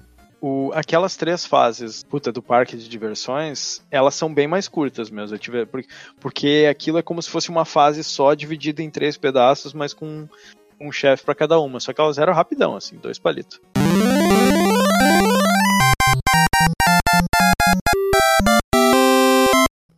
A trilha sonora bacana que nem o primeiro jogo. Achei bem legal. Gostei da trilha sonora. Outro- Ontem eu tava ouvindo ela no celular, gostei bastante. Segundo os compositores. Min... Ai meu Deus do céu, que nome? A Minai Fuji fez a trilha também de Mega Man 4, que é a compositora. Tailspin, Captain Commando, Super Buster Bros, Breath of Fire, Dirty Days 2, Mega Man 10. E teve outras pessoas que participaram, como Akihiro Akamatsu e Sashiko Oita. É uma música, música não, sons clássicos do Nintendinho, não é o ápice de sons, eu não sei qual é o jogo que melhor tem a sua biblioteca de sons, mas é uma mecânica muito bonita, desculpa, é uma biblioteca muito bonita, mas a trilha sonora é bem legal desse jogo sim. Gostei bastante da trilha sonora. Eu acho que é até melhor que a do primeiro, hein? Eles reutilizam do Tico Taco, vem, você tá... Mas essa é, é reaproveitado que nem no DuckTales 2 também. Mas aqui eu acho que é legal também a trilha sonora. Ela é legal, não é chata, não é como alguns jogos que tu vai lá e tira o som que ela fica repetindo o mesmo loop, né? Não é um loop curto. Mas aqui não, aqui tá bacana. E ele tem bem mais trilhas que o primeiro. Se tu for olhar a trilha sonora completa, tem esse aqui acho que tem 30 e poucas, incluindo aqueles efeitos, aqueles sonzinhos do tipo game over e não sei o que. E o primeiro acho que tinha 16, então ele tem bem menos trilhas. Esse jogo ele não tem nenhuma composição que tu vai ficar lembrando, assim, não, não é um Castlevania, né? Não tem ali um, um Bloody Tears, não tem um, um desses que tu vai, caralho, que música Nem foda. Mega Man, Mega Man 2, nada Mega Man disso. 2, não, não. Mas ele é muito competente. Eu tava ouvindo a trilha sonora depois sozinha, porque eu raramente eu lembro da música se eu só jogo o jogo uma vez, assim, né? ou duas vezes. Então eu fui é, ouvir a, a trilha sonora só pra prestar atenção ali, pelo menos no comecinho de cada trilha. E a- as melodias são, são boas, algumas são bem, bem boas, assim, particularmente boas. E tecnicamente eu acho que eles fazem algumas coisas muito boas com o chip do, do Nintendinho, assim. Especialmente o primeiro já fazia, porém não tão bem. E aí tu olha assim uns efeitos, eles usam bem efeitos de percussão, aquele canal de, de ruído, assim, tem sempre muito bem marcado, às vezes uma melodia assim com dois, três canais bem pronunciados que tu consegue ouvir e tu consegue ter assim a distinção meio que de instrumentos. Acho que eles ficam realmente fazendo assim variando, variando bastante notas ou variando, fazendo tipo aqueles vibratos, assim, fica aumentando e diminuindo o é, um pouquinho mudando a frequência, um pouquinho subindo e descendo o volume, ou começa alto e, e dá uma caída em cada, em cada nota, assim, é um negócio bem. é, acho que eles tecnicamente é bem, é bem executado, assim. E gostei bastante das, é, das, é, das composições também. É, Tem a trilha da, acho que da segunda fase que lembra o tema clássico do Homem-Aranha. Você chegou a fazer essa associação? Não, não, não cheguei a fazer. Aquele tema É, clássico, ó. né? Spider-Man, Uhum. Spider-Man. tararara, né? Aí lembra muito, cara. Pô, não, não, não tinha feito a conexão, assim, vou dar uma olhada depois. Eu gostei muito da fase, eu não sei exatamente qual fase é, porque no, na lista que eu tô vendo, eles fazem área A, área B, área C, área D seria a quarta fase, eu acho, que é a do, do refrigerador gigante. Eu gostei bastante da, da melodia dela, assim, eu tava, tava ouvindo ali. Ela começa fazendo umas paradinhas bem interessante assim nas variações dela. E uma menção honrosa pra, pra do Velho Oeste, porque eu achei que caracterizou É. bem, assim. Tem aquela Sim. vibe bem de Ah, Velho agora que Oeste. você falou, eu lembrei. É, é, acho que é a melhor, hein? Muito bem, mu- muito boa a trilha, então. Vamos vamos pro fase a fase aqui, vamos passar rapidão, já que a gente falou bem do, dos, é, dos chefes já, né? A primeira é o restaurante, fazia bacana, né? Bem, bem ambientada, assim. Tem Ela lembra do coisinha... primeiro jogo também. essa aqui. Lembra, lembra? O primeiro, Uhum. a primeira, eh, tinha uma das fases lá no, primeiro jogo que era meio parecida, assim. E aqui ela tem um, um negocinho interessante que é aquele que tu, quando tu chega numa pia lá, tu tem que fazer um negócio pro zíper vir É, e, e enche a encher ela e tu, e tu subir, assim. Vo- Vocês acharam nas fases coisas secretas, assim? Não. Teve uma só que eu achei uma porta secreta que me levava pro Monterrey, né? Porque o Monterrey aparece às vezes entre uma fase e outra para te entre um estágio da fase e outro para te dar comida e, e recuperar tua vida. Teve uma só, foi na do navio que eu achei uma porta secreta, assim. Mas voltando ali, é do, do restaurante, né? Tem panelas, vidros, aquela coisa toda. Tem esse gimmick ali que eu tinha falado. E o chefe final é o, é o coelho, que é, são, é, é uma batalha interessante, né? Porque tem, tá caindo água, é, tu tá em cima de pratos, né? Então é como se fosse uma. Não é bem uma pia, mas tá escorrendo água pelos pratos e prateleiras. Então tu vai sendo arrastado pela, pela água e vai caindo caixa da, da parte que tá caindo é, água. Quando a caixa cai de uma plataforma para outra, se tu estiver perto, ela bate em ti e tu fica tonto. E isso aí é um dos maiores perigos, porque se tu ficar tonto por muito tempo, tu vai cair na, é, nas plataformas ali e vai morrer. E, só que o coelho, que nem o GZ tinha falado já, ele pode ser tomar dano por si só, só porque a caixa tá caindo de uma plataforma para outra, né? Sim, tu pode matar ele sem atirar nenhuma caixa, né? Aí depois dessa parte, que é quando tu descobre, né, da parte da que o gatão vai roubar a urna, tu vai atrás dele até, até o navio e vai através dos, dos esgotos, né. Acho que eles pularam dentro da pia aqui pra sair do esgoto. Essa aqui tem é, tem ali uns, uns morceguinho verde, né, umas coisas assim, meio é, bastante encanamentos e coisas, e o chefão eu não sei que bicho é isso, parece a pantera cor-de-rosa com asas aqui, né? que É, foi o que eu falei, um urso rosa, uma pantera cor-de-rosa com asa, é alguma coisa Parece com isso. um, um cachorro, não parece? Um cachorro? Parece, parece um, O um Spike cachorro. lá do Tom? Parece um pouco. E a- as asas, ele não é alado, né? Ele tá segurando as asas com os braços, assim. Sabe aquela coisa, Isso. tipo, né? Bem caricato, assim, cartunesca. Né? É um dispositivo, né? Isso, isso. É feito pelo Leonardo da Vinci. Parece, Ah, né? olha aí, referência histórica, hein? Ô, louco, hein? Tá estudando, Referência a Assassin's Creed, né? Assassin's Creed lá na trilogia do Ezio tinha uma Tem a, fase. lá pera, do- tem a cena clássica. Não, Macosé! Macosé! Chute, chute Flying Demons! Que é quando a gente usa a asa delta, né? Inclusive, vou fazer uma referência aqui a um filme que de repente tem que entrar no, no cinema de boteco, que é o Falcão Está Solta com o Bruce Willis. Tinha também uma parte que ele sai voando num, num treco desse do, do Da Vinci, eu acho. Aliás, cabe, cabe deixar aqui registrado que eu e o GZ a gente sabe essa frase de cabeça, porque a gente errou muitas vezes a cena. E é legal porque trocava o personagem, quer dizer, a indumentária facial da pessoa que ficava em cima lá da capela e que viu o Ezio com a delta, sempre trocava, mas a voz era sempre a mesma. Macosé! Luke! Não, chute! Chute Flying Demon! Era sempre assim. Ai, ai, ai. Próxima fase, então, é o navio, que é onde tá a urna, né, do, do, do que o gatão vai roubar. assim. Eu não lembro se nas outras já tinha. Essa aqui tem alguns elementos de verticalidade, assim, né? Que tu chega no final, aí tu tem que começar a subir, aí vai pro outro lado.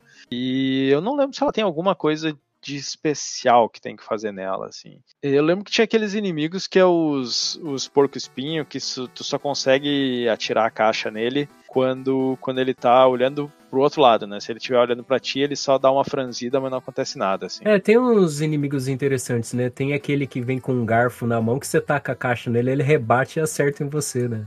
Também. Sim, só que tu não perde energia, né? Tu só fica tonto. Aí fica tonto. Aí abre uma brecha ali pra você ser atingido, né? Se não recuperar logo. É, vale dizer aqui pra quem for jogar que é possível jogar a caixa abaixado aí, ela vai reto na linha que tu tá.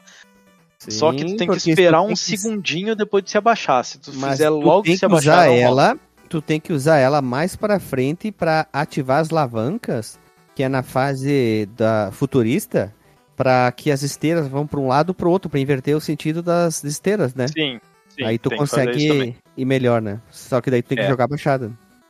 E vale dizer também que se tu se abaixa, ele se esconde, tal qual Solid Snake. De novo, rela- aqui ó, Kojima está aqui. Ele se esconde embaixo da caixa, fica com os olhinhos pra fora. Só que isso te defende dos inimigos e serve como ataque também. Então, se tu se abaixar no caminho de um inimigo, ele vai bater na caixa e vai tomar dano. Isso é bem bacana. Olha só. Inclusive, facilita muito o primeiro jogo, eh, se tu souber disso, porque eu não sabia que dava pra fazer isso no primeiro e, e acho que só. Acho que alguém falou na hora da gravação, alguma coisa, mas quando eu joguei eu não me dei conta. É, o chefão aqui é o. Como é que é? O Zé Colmeia cracudo, de Colmeia cracudo. toquinha e. e- Mendigo, blusinha. mendigo. Ele parece um mendigo. mendigo. Ele Eh, lembra fica. aquele. Ele lembra aquele inimigo, é aquele personagem da Disney que usa um chapéuzão. Não sei se é da Disney, então eu posso estar confundindo. Usa um chapéuzão e uma espingarda, que daí ele é. ele é reclamão. Ele- É da Warner, é do, não é do, do Looney Tunes? É, é um que acontece alguma coisa com ele, ele. Fica reclamando. Eu, eu acho que eu sei qual é, mas eu não lembro. Acho que não é da Disney, não. Acho que é da. Deve ser da, da Hanna-Barbera, eu acho. Ah, é. É. Hum. Pode crer. Nossa, passou por todos os personagens de todos. É tudo meio parecido, pô. Ô, Ouvinte, se você souber exatamente de qual personagem ele tá falando, por favor, deixa nos comentários. Devia, devia passar na, na Record, que tinha lá a série B dos, dos desenhos, né? É. Ou no SBT assim. de manhã. Manchete, manchete. Não, que isso, SBT só passava coisa boa. Street Fighter Victory, Goku pequenininho, Fly. Ô, coisa boa, Ô, época boa, hein? época boa. Ô, tá, nós. No meu tempo é que era bom. Ah, próxima fase, o refrigerador gigante, né? Quando eles ficam presos lá, que o, o gatão prende eles. E essa fase tem o esqueminha aquele. Tem, tem dois esqueminha. Uma que ela é uma fase de gelo, né? Entre aspas. Não, não, não parece, mas tem algumas plataformas que, que elas são gelo. Então tu escorrega, né? Tem aquela mecânica de escorregar. E tu tem os três minutos, né? Se tu não terminar ela em três minutos, tu, tu morre. Então tem esse rush ali. É, achei bacana eles terem essas coisinhas meio diferentes nas fases. Não tem chefe nessa É, aqui. É, então, até porque em três minutos não ia dar pra também derrotar um chefe, no caso, né? Mas ela é tranquila, assim, não, não é apertada esses três minutos. Normalmente, se tu não ficar pegando muita caixa, coisa, tu consegue de boa. Tem, tem uns inimigos meio xarope que ficam esquiando, assim, né, no, no negócio, eles são bem rápidos, e às vezes é meio ruim de desviar, assim. O próxima fase é o armazém mal assombrado, que é logo depois que o gatão libera o, a urna do faraó. Aí os inimigos, assim, são todos é, fantasmagóricos e coisa, é o que tem tem umas cabeças de cachorro voa- voadora. Não é tão ruim quanto a medusa do, é, do Castlevania lá, mas é, é meio xaropinho. Ele tem uma coisa interessante que durante a fase ele vai, o cenário ele vai escurecendo e voltando, assim, só que ele não chega a escurecer a ponto de tu não ver as plataformas, né? É só uma que é mais uma questão visual, não influencia muito na, na jogabilidade. Tem aquele inimigo que eu falei que é a, a vela que fica é, rodiziando e tem, tem uma carinha assim, que, que o Fernando tinha falado que parece da Bela e a Fera. E o chefão é o próprio, aparentemente a múmia do faraó aqui, que tem uma cara meio de cachorro com um linguão pra fora, né? E aí ele fica gigante na tela toda, fica é, dando uns rasantes e largando umas coisas que tu pode usar de, de projétil pra, pra atacar ele. Eu não lembro se todos os chefes levam o mesmo número de, de projéteis. Eu acho que é mais ou menos uns 5, 6, assim, né? Pra morrer cada um. Seria interessante se tivesse uma barrinha de vida, uns hits ali pra tu saber quanto que falta. Mas no geral é bem rápido, né? Sim, no, no geral é bem rápido. Não são, não são muitos hits, não. É, é bem tranquilo. A próxima fase é a parte de diversões, né? Que aqui é aquela que a gente falou que tinha as três chaves, né? O gatão aparece e diz, ah, eu tô aqui no. É, vocês não me derrotaram ainda. Inclusive, eu fiquei muito feliz porque assim, eu cheguei, eu já tinha jogado esse jogo, só que eu não, não, não lembrava muito dele. E quando eu derrotei o faraó, eu pensei, putz, é o último chefe, como eu queria jogar mais desse jogo. E aí, quando apareceu mais uma fase, ainda eram três fases, eu fiquei bem feliz, assim, que ia ter bastante jogo ainda pela frente. É, senão ia ser muito curto, né? E aqui tu pode escolher entre três é, fases diferentes, onde cada um vai te dar uma chave para tu abrir a sala de controle do parque e poder enfrentar o gatão e tu pode escolher cada a ordem que tu vai ir nessas fases. Uma delas é a Torre do Relógio, referência a Castlevania. Tem muita ação acontecendo no, no fundo do cenário, né? Engrenagens girando e tudo. Eu, eu me incomodei com uma coisa. Não sei se vocês se incomodaram também. Quando a gente vê uma engrenagem girando num jogo, o que, que tu espera? Que tu vai girar em círculos, né? Do tipo, tu tá parado, vai um pouquinho pro lado, vai voltar, né? Se tu ficar parado em cima dela. Aqui ela funciona como uma esteira, ela só vai para um lado e te derruba. Isso aí eu me, me, incomodou um pouco por causa da expectativa que eu tinha de que ia ser aquela coisa que tu tá em cima de uma engrenagem, como se estivesse andando em volta para os lados assim. E teve uma parte onde tinha uma engrenagem na vertical que estava é, girando para baixo, que eu também me incomodou porque o boneco ficava parado exatamente em cima dela e não acontecia nada. Eu também tinha a expectativa que ele ia junto com ela e girando para baixo e a partir de uma parte cair e morrer, assim. Achei que seria teria sido interessante se eles tivessem feito isso, assim.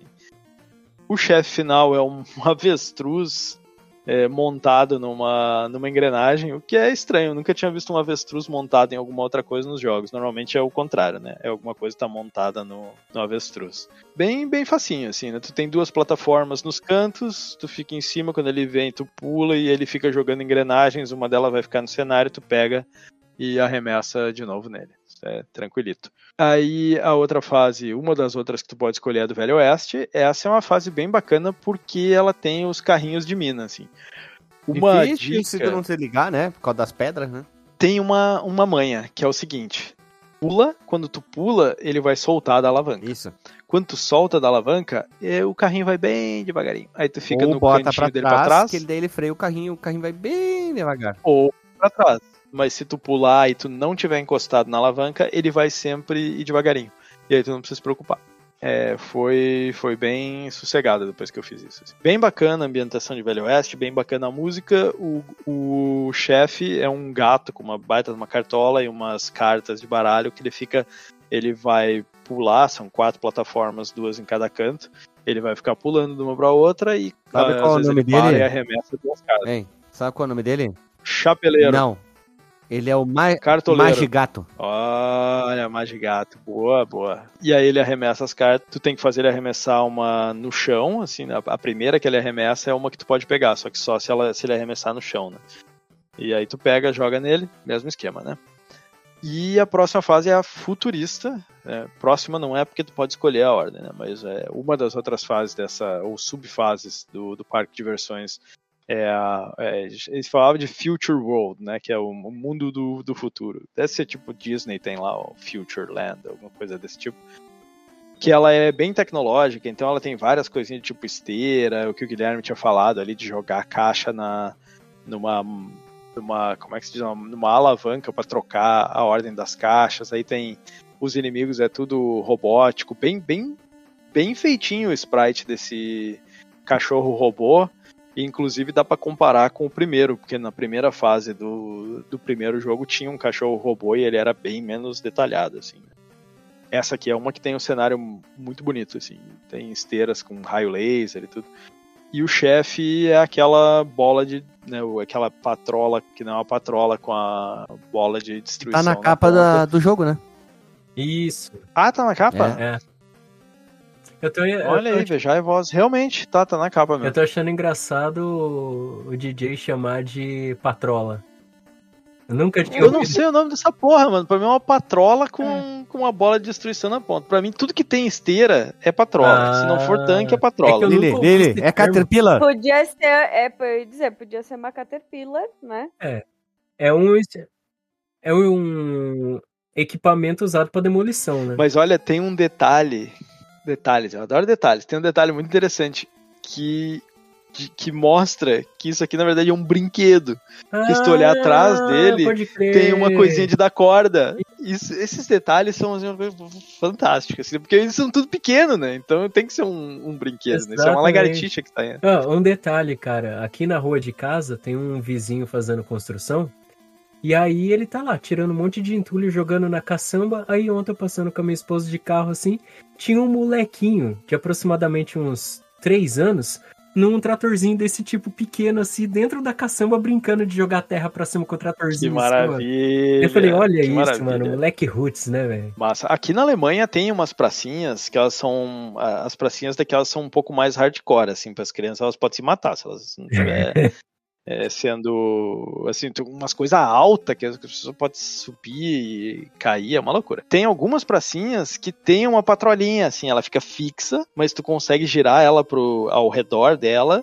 E tem a patrolinha com areia em volta pra tu pegar de um lugar, botar no outro. É, é muito da hora. que assim. da hora, mano. É, Ah, e esses Deus, eu- tempos. Pera, pera, pera, pera, DJ, eu preciso te visitar pra poder brincar. Não, melhor do que isso, Lili. Tu tem que me visitar quando tiver. é, tenho esses tempos eu fui buscar. é, Eu ia com a minha mulher no cinema. Eu peguei minha bike, tava indo por dentro da universidade onde ela trabalha e achei uma festa. Ah, beleza, busquei ela, voltamos na festa pra comer na festa. Festinha de rua, assim, sabe? De, de ten- tendinha e coisa. Essa festa era da, de três cursos da, da universidade e uma delas era uma engenharia de Minas da vida, alguma coisa assim. Minas Gerais, eles faziam um Então- queijo, pão de queijo, Fazia um queijo, fazia um pão de cafezinho, queijo. cafezinho, cafezinho. Uh, Esse cafezinho, cafezinho. puta Bom, pariu. voltamos lá, comemos um negócio, fomos dar, dar uma voltinha. Tinha duas coisas interessantes. Uma delas era um campeonato de escalada de caixa de cerveja. Como é que funciona? Tem uma pilhazinha de caixa, tu começa a subir nela e eles vão te dando caixa e tu vai botando em cima. E vai subindo, subindo, subindo. Aí o campeonato era quem fazia a pilha maior. Claro, né? O pessoal tava todo amarrado, né? Todo cheio de proteção. O outro negócio era que por ser um evento de engenharia do Caralho 4 e tudo tinha patrocínio de empresas, tinha uma mini patrolinha que ficava paradinha nela, tu não, tu não podia sair andando com ela, mas tu podia mexer nela e aí tu tinha que fazer meio que um, um circuito, entre aspas, onde tu pegava, com a, com a patrola tu encostava num lugar, aí tu ia com a coisinha da patrola, pegava uma bolinha e passava não sei por onde e largava ela num, num lugar, assim. Era muito bacana. Se não tivesse fila, eu ia pedir pra, pra parar pra fazer o negócio. lá. Não, eu só ia perguntar se acontece todo ano pra poder me programar pro ano que vem. Eu acho que sim. Eu vou, vou ter que ver qual que é a, essa universidade, qual, qual que são os cursos lá pra perguntar. Então, vai ter patrola esse ano? Quando é que é? This is, tem, tem um amigo this que quer me visitar pra é, ir na patrola. Hey, this is Petro is a caterpillar, please. Né? Is it Caterpillar? né? Eu ia falar que os alemães é aquele negócio que você comentou uma vez no podcast, que os caras não sabem brincar, né, mano? Não, não, os caras não sabem brincar, não sabem brincar. Coisa que aqui é não- eles não têm hobby, eles têm segundo emprego. O negócio é tudo seríssimo, seríssimo. Os caras vai, ah, eu quero andar de bicicleta. O cara vai, põe toda a roupinha, põe aquele shortinho com a- estofado na bunda, põe, né, tudo profissional. Nossa, uma coisa assim, de, ai, mano, só relaxa e vai fazer o teu esquema, mano. para. Ai, ai, mas é assim mesmo. Próximo nível, fase 7. Última fase é o esconderijo do gatão, que é na sala de controle do parque. Toda vez que eu falo O gatão, gatão eu acho- me dá uma estranheza. Escondeu. É um gatuno? Oh, É um gatão gatuno. Isso aí, o cara roubou, né? Mas eu acho que já, já, eles já pensaram nisso quando escolheram o personagem, assim, né? O, o gatão gangster gatuno. Ah, e é uma, é uma fase ali cheia de, de controles e coisa. Ela é meio parecida com a Future Land ali, né? Porque é, é meio que uma sala de controle, né? Um caminho pra chegar na sala de controle. Aí chegando lá, o, o gatuno, né, claro, eh, foge da briga e diz: construir o quê? Um robô, né? Já falamos disso. Robô lindíssimo, pixel art maravilhoso. A batalha contra o chefe, eu achei pior do que ser difícil. Eu, eu não achei ela tão difícil. O que eu achei é, ela é enfadonha. Por quê? Porque tu tem que ficar esperando. Tu, tu passa a maior parte do tempo esperando na batalha. Porque tá lá o, o bicho, né? Tu não consegue atacar ele. Aí ele vai te atacar. Tu desvia do ataque. Vai vir ou a mãozinha dele, ou o outro braço tem aquela coisa, aquela bolinha cheia de espinho, de espinho que vai quicando. Ou a cauda dele vai fazer raios né, de, de energia no chão que tu vai pulando por cima deles. Aí depois de cada ataque, ele, o bicho liga os jatos nas patas, sobe, sai da tela e derruba uma coisa que tu pode pegar. Só que essa coisa é uma bomba com um tempo. Então tu vai ver um númerozinho lá, 3, 2, 1. Tu tem que atirar ela, ela tem que bater na cabeça do bicho e explodir bem na hora que bate na cabeça do bicho. Então o timing é muito pequeno.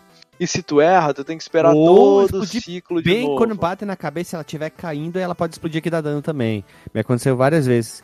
Eu, quando pegava a bomba, Uhum. eu ia pro outro lado da tela. Eu pulava Sim. quando aparecia a um e jogava. Então ela batia no Sim. inimigo e explodia em algum lugar e aí dava dano. Era por sorte mesmo. Dos 10 hits que você tem que acertar nele, metade dá pra você ficar só parado só. Cai em cima da. Quando ele desce, que a bola tá lá, a bola, ele cai em cima da bola. Aí só dá o Não! Sim, acontece, cara. Nós somos muito burros. Dá né? dano se ele te. Não, que burro, Aqui, ó, ó, no vídeo que eu mandei pra vocês aí da speedrun, ó, põe no minuto aí, ó, 16 e 50 e 16 e 55, Ai, tu me quebrou. né? Aí dos 10 hits, 5 você só fica parado só. Que ele pousa em cima da bola e explode. Puta Até que pensei pariu. que fazia isso, mas eu achei que a, do- o- a coisa, a explosão não ia dar dano. É, é porque a nossa intuição é, ele largou um treco lá, você tem que pegar aquele treco e tacar nele, mas não, você pode deixar lá. Não, na verdade, a minha intuição era ele só toma dano na cabeça. E então, é, né? então, exatamente, exatamente. Pô, quem que é esse redneck aí fazendo streamer? Que engraçado, cara. Você viu, bigodão, mano? cabelão, né? Parece um Esse cara é engraçado, eu já vi uns stream dele de. Quer dizer, stream não, uma gravação de stream dele fazendo speedrun. Ele tem um. Ele tem um bigodão e um chapéu de cowboy, né? Eu achei que ele tava fazendo cover do TikTok. Eu acho que ele é relativamente famoso nos speedrun, assim. Ah, ele tem 80 mil inscritos aqui no canal dele, né? É, bastante. E outra, ele tá ali assim, aí entre uma fase e outra ele pega a lata de cerveja e dá uma golada. Não, e, e assim, ele tá soltado numa dessas poltronas de, de, vo, de voa, assim, né? Aquelas que tu vira. Que pare, parece aquelas que tu inclina pra trás e ela vira os pezinhos pra, cima, pra frente. E de fundo o cara botou uma imagem que é tipo um, meio que um pântano ensolarado, assim. Ai, cara, deve ser um texano, mano. E, e aquelas gravatinhas, sabe aquela gravatinha do John, John Travolta no, no Pulp Fiction? Que não é uma gravata, que é dois fiozinhos pendurados com uma coisinha no pescoço, assim. Ai, ai. Muito bem, é, acabou as fases, cara. Foi isso aí. É isso aí, gurizada. Então, assim, vou rodar a vinhetinha pro disclaimer da noite, né?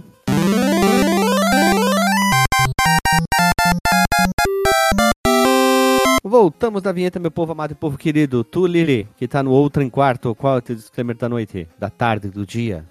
Eu vou ser bem breve aqui. Pra mim é jogão e deve ser jogado porque é bonito, tem uma trilha legal, é fácil. Nossa, bem sucinto. O que importa? Não precisa se enrolar, não precisa dar muitas voltas para falar. É, driblou o cara, chutou a gol, é gol. Não precisa ficar driblando todo mundo. Vamos lá. Tu, DJ, qual é o teu disclaimer da noite? Então, cara, eu, eu já vou começar dizendo que é jogão e deve ser jogado, mas eu vou fazer algumas pequenas críticas, assim. Não é a do mapinha, tá? Só pra avisar. Essa eu já fiz. É, eu acho que ele é um jogo muito bom. Eu senti que faltou inovar um pouco com relação ao primeiro. A maior inovação aqui pra mim é, é, tirando gráficos e som, né? E tec- tecnicamente a execução é excelente, não tenho o que dizer. Assim, se comparar ele com o primeiro, ainda mais sabendo que usa o mesmo espaço de cartucho, é dia e noite, né? Nessa, nesse quesito é dia e noite. É, mas eu senti que faltou um pouquinho de, de, inovação. A maior inovação é a batalha contra os chefes, eu diria, né? Que é, é bem diferente do, do primeiro e, e, muitos tipos diferentes de, de batalha, bem bacana.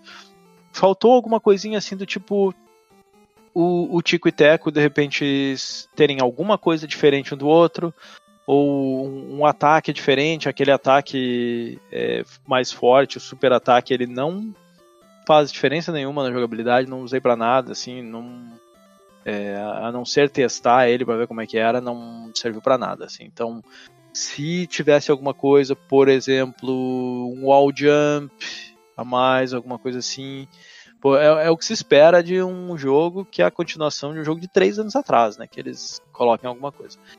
Ainda assim, é recomendadíssimo. É, Jogo muito bom, um jogão e tem que ser jogado, um dos jogos mais bonitos do, do Nintendinho, eu diria. Música excelente, historinha com as cutscenes, excelente também. Então, baita jogo, quem, quem não jogou ainda, quem só conhece o primeiro, joga o segundo. Quem não conhece nenhum dos dois, joga os dois, que vale a pena, vale a pena. Olha ali. Tu, meu caro Fernando Floriano, qual é o disclaimer da night aí? Vou no ritmo dos demais, vou ser bem curto e rápido. É jogão, deve ser jogado, tanto pela jogabilidade, pela trilha, pelo jeitão do jogo, assim, que lembra muito um dos episódios, né, do, do desenho, né, que passava. Então, se você quer uma um joguinho assim que, poxa, tenho 45 minutos livre aqui do meu dia aqui. Pô, quero conhecer um joguinho novo. Vai lá, pega esse jogo aí, taca ali pau que você finaliza ele e vai se divertir até umas horas. É isso. Uma pergunta muito importante. Tico e Teco vem? E vem, vem fazer o bem. É isso aí. Vamos seguir que agora sou eu, né? Jogão e deve ser jogado. Se você não achou, você tem um coração cinza e você é mal amado. Eu tinha que rimar com alguma coisa, eu não sabia o que, foi surgindo as palavras na cabeça. Olha ali.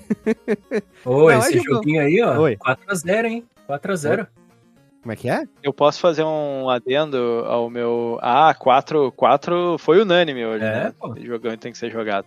Eu gostaria de fazer só um pequeno adendo ao meu disclaimer. Assim, eu, eu não falo, eu sou muito cuidadoso de falar esse tipo de coisa. Esse jogo, em alguns momentos, se tu olhar para ele assim, ó, pá, screenshot. Por exemplo, o screenshot do último chefão ali. Não, não tô falando assim, ah, se tu pegar e jogar do início ao fim. Não, mas se tu pegar algumas partes dele, ele parece um jogo de Super Nintendo. É... Em algumas partes, algumas sim. partes específicas. Não sim. todo. Né? Mas algumas partes sim. E eu sou muito cuidadoso com isso, porque às vezes as pessoas falam, nossa, esse jogo parece um jogo de Super Nintendo. Não, ele parece um excelente jogo de Nintendinho. Mas ele não passaria por um jogo de Super Nintendo. Esse aqui, ouso dizer que em alguns momentos, se tu olhar rápido assim, pá, tu talvez diria que é um jogo de Super Nintendo. Pela dar, qualidade Vou te dar um dos, exemplo. dos sprites, pela qualidade do pixel art e tudo. Assim. Vou te dar um exemplo, ó. Não tem o Mario World? No final lá que você luta com o Bowser. Se você imaginar. Tudo escuro, é, né? Se você imaginar cenário escuro, aquele cenário porra. e uhum. esse aqui. É, colocar uma imagem do lado da outra dá a impressão uhum. que é a mesma plataforma. Dá, dá. Perfeito, perfeita comparação. Perfeito. Veja tu. A única coisa que eu posso dizer. Não, eu gostei. Eu tô trazendo de volta esse amor mais ainda pelos joguinhos antigos. Às vezes eu jogo jogos atuais, me dá uma depressão, tristeza, porque tu fica horas e horas e horas e horas fazendo alguma coisa muito repetitiva e chata e às vezes eu quero jogar um joguinho que vai direto ao ponto ali, já me mostra a aventurinha, tem que fazer isso, tu faz a aventurinha, resolve a aventurinha e tu diz, puta, tô feliz, resolvi o que tinha que ser feito. Os jogos atuais, algumas coisas, parece que sempre tem alguma coisa pendente. Guilherme, Só deixa eu resmungar, calma, calma. Eu não... E aí, eu não aguento mais jogo de carteiro, jogo de, de, de, de entregador. É, é, tudo hoje em dia é jogo de entregador ou com combate Souls ou com combate de, de do Batman. DJ, eu inventei outro dia, tava mijando, eu pensei assim, qual seria um estilo de jogo mais dodo possível? Seria um RPG de carrinho com elementos de Souls-like. Os caras fazem de tudo. Daqui a pouco vem. Daqui a pouco daqui vem. A pouco vem. O Tico Teco vem também. Fazer ali, o bem. Fazer o bem, olha ali. Com eles, como eles, não tem. Então eu queria dizer que os jogos estão ficando longos demais, com elementos demais e com muita coisa que tu tem que ficar fazendo até chegar ao que que é. Eu, eu tô um pouquinho ressabiado e irritado com algumas coisas, mas é uma questão minha. Da, talvez seja a fase, o tempo, o time, o momento, o clima, alguma coisa assim. Aí daqui a pouco eu me acostumo e volto. É aquilo lá. Ainda bem que a gente é assim e só não fica jogando um jogo, né? Senão seria ruim, né? Só jogar, tipo, sei lá, alguma coisa. Guilherme, É raiva, é raiva. Guilherme. Eu larguei, eu comprei o Red Dead Redemption 2. Eu posso te dizer com toda certeza que eu me diverti mais nos na uma hora que eu joguei o Tico e Teco 2 do que nas três horas, quatro horas que eu tentei jogar o Red Dead Redemption e eu não aguento mais ficar indo do lado A pro lado B, com- fazendo mecânicas complexas que não agregam valor ao jogo. É lindo, ele, o jogo é lindo, ele é tão lindo que às vezes não, eu olho pra o que, que eu tenho que fazer? Não é um videogame isso aqui, entendeu? Eu- Eu gosto de jogos que parece que eu sei que é videogame. Essa é uma coisa que é. Meu senhor. eu, eu estou velho demais pra jogar esses, Meu senhor. jogos AAA das gerações Rancor, atuais. rancor, Por favor. peludo. Por favor, eu preciso de um recorte disso que o DJ acabou de falar, cara. Meu Deus do céu, meu, você sintetizou todo o meu sentimento e acredito que parte do sentimento da, da galera que escuta o Fliperão de Boteco, cara. Sim, sim. E não é que eu não gosto de jogos atuais. Jogo indie, maravilhoso. Jogo indie. Não é só porque parece com um jogo antigo, mas porque eu acho que, da- em termos de mecânica e todo o resto, é, o que ele te entrega de diversão pelo tempo que tu investe nele é, pra minha vida, excelente. Eu não posso parar e, e jogar 40 horas de um jogo em que eu efetivamente vou estar jogando apenas 5 horas daquele jogo, porque as outras 35 é indo do ponto A ao ponto B. É, pois é. Não dá mais. Simulador de carteiro não é pro DJ, né? Não dá, não, cara. não, Não, dá, simulador, mano. se eu quisesse ser entregador, eu pegava uma bicicleta, uma caixa do, do rap aí, ou sei lá, qualquer outro negócio, e ia fazer essa porra aí. Quest. E digo Pô, o cara mais. tá um dia inteiro fazendo quest, É, e digo mais, você ia ganhar dinheiro fazendo isso. Ó, resolvido o problema. então. Exatamente. Vamos lá, pessoal. exatamente. A gente botou pra fora um, um- como é que diz, um, um ruim nosso que tava guardado muito tempo, né, povo? Uma Um ânsia, ruim, É. um ruim, um ruim, um um ruim. ruim que tava guardado no nosso coração peludo. Exorcizamos, hein? Eu acho que a gente vai começar a semana com o coração mais leve, hein? Olha aí. Vamos, Pô, fliperama de Botex. Botex, olha só. O podcast que exorciza o ruim do coração. Olha ali. Demônio. Demônio, sai daqui, espírito do mal. o cramunhão, é isso aí. É. o Falou, papo pessoal. rachada, sete pele, por aí Os vai. mochila de criança, o coisa ruim, o caído, o sem luz. Falou, pessoal. Um abraço, um beijo na bunda e até. Tchau, tchau.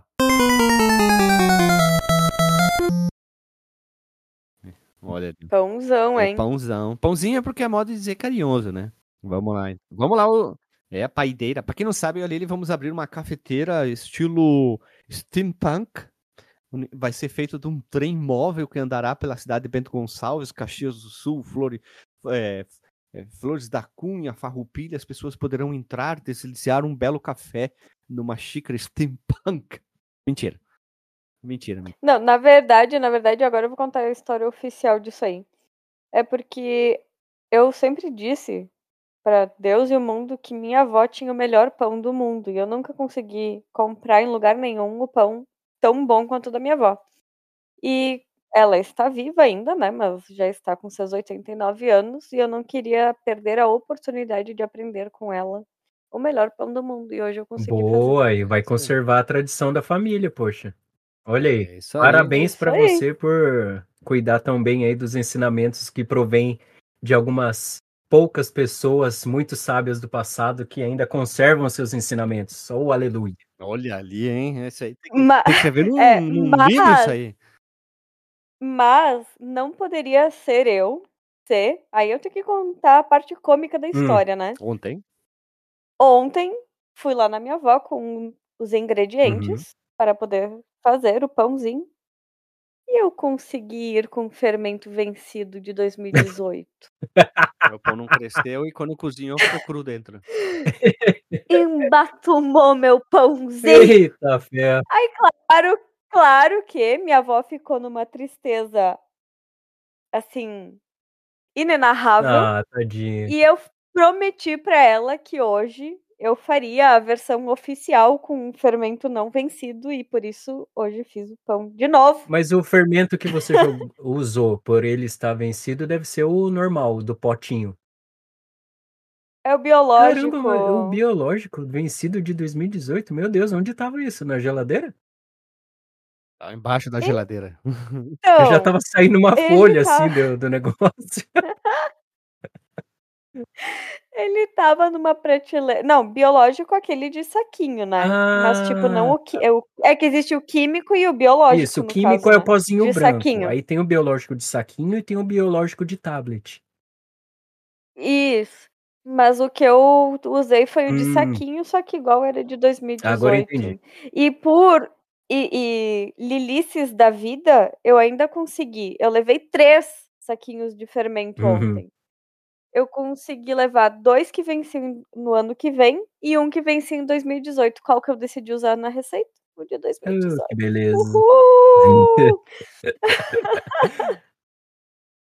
Mas acontece. Bom, voltando ao Tico e Teco. É, o meu Tico e Teco, no caso, não funcionou muito bem ontem.